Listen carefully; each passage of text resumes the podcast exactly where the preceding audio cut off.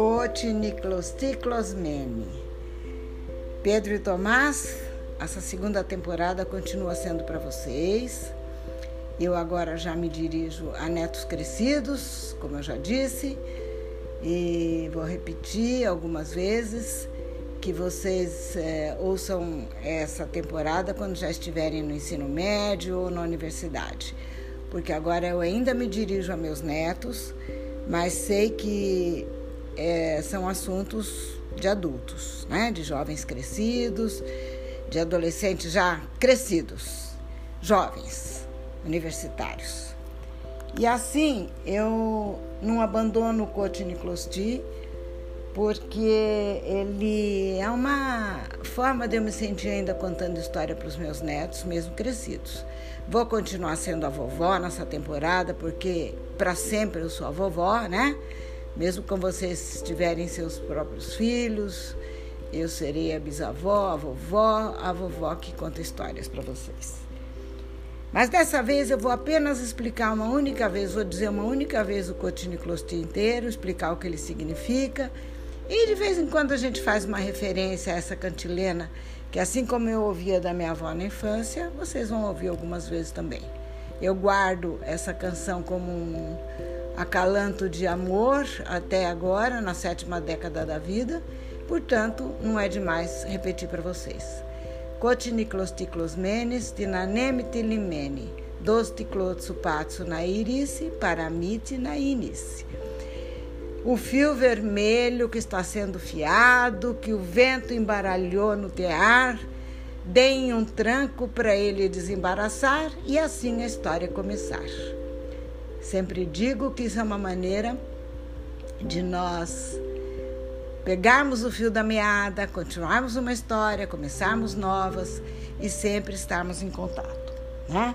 Então, daqui para frente vou repetir apenas cotiniclosticlosmene. O resto vocês guardem na memória, de vez em quando a vovó conta, né? É, eu acho até que vocês vão gostar quando forem adultos de escutar outra vez vó contando história. Isso, isso é bom sempre. Adoraria ter a minha aqui me contando história. Bem, é, o primeiro, a primeira temporada foi toda ela falando de gregos, algumas referências aos nossos ascendentes indígenas. Mas foi toda uma história de Grécia, de gregos, de busca de vida melhor e algumas referências aos indígenas da nossa família, da nossa ascendência. Interessante que daqui para frente, por algum tempo, eu vou voltar a atenção mais a esse lado indígena.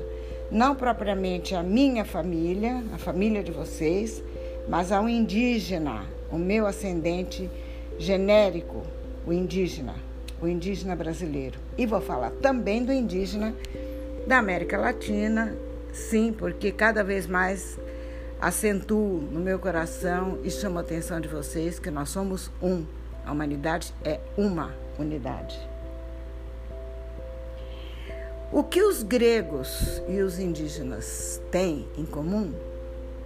Eu acho que são a força nas próprias crenças e alguns conflitos seculares, conflitos que, que eram do passado e que nós estamos vendo se repetindo no presente.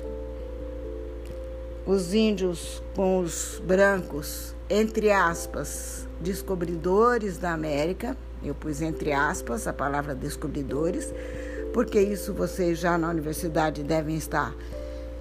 Aqueles de vocês que estão fazendo ou aquele, ou os dois, não sei que área vocês vão estão escolhendo, né, na, na altura da juventude, da mocidade. Mas com certeza vão ter sempre interesse pela, pela área de humanas e vão descobrir que existem muitas versões a respeito dessa, desse descobrimento da América e do Brasil. Então, os índios, desde aquele tempo do chamado descobrimento até hoje, têm problemas sérios com os brancos, que nós não vamos é, esmiuçar, esmiuçar agora, né? destrinchar agora. Mas vamos, vamos discutir, vamos uh, colocar na, na, na, no microscópio, vamos ampliar, vamos pôr zoom, vamos estudar essa questão. e os gregos com os turcos, como vocês já cansaram de ouvir vovó dizendo. E hoje nós estamos em plenos é, século XXI, em 2020, outubro agora, e apreensivos com a direção, o, o rumo que está tomando o conflito revi, revivido entre gregos e turcos na, ali na Península Balcânica e na Turquia.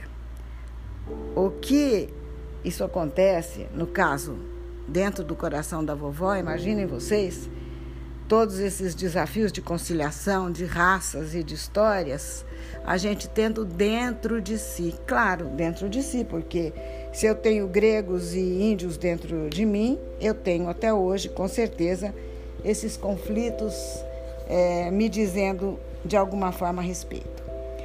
Então, para começar essa temporada, antes mesmo de explicar detalhadamente do que vai se tratar, eu vou fazer uma apresentação de mim mesma através de um poema que eu escrevi em 1984, justamente quando eu me aproximei mais da história da família, eu escrevi um poema chamado Raízes, que eu vou ler agora.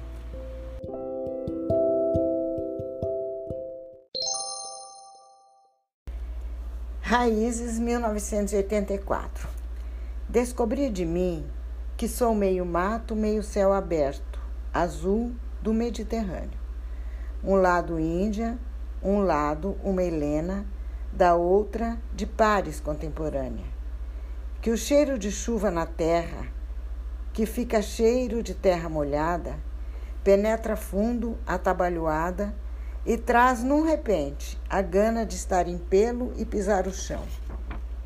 Solto o coração se com forte apelo chega o som da floresta, e como certeira flecha atiça minha emoção. Sou neta do canto do pássaro livre, do cheiro de folhas e troncos, da terra. Sou dupla, sou larga, Aumento quando me beija o vento e me molha a chuva. Deslizo em canoa e ouço o ruído da água que bate nas curvas do casco.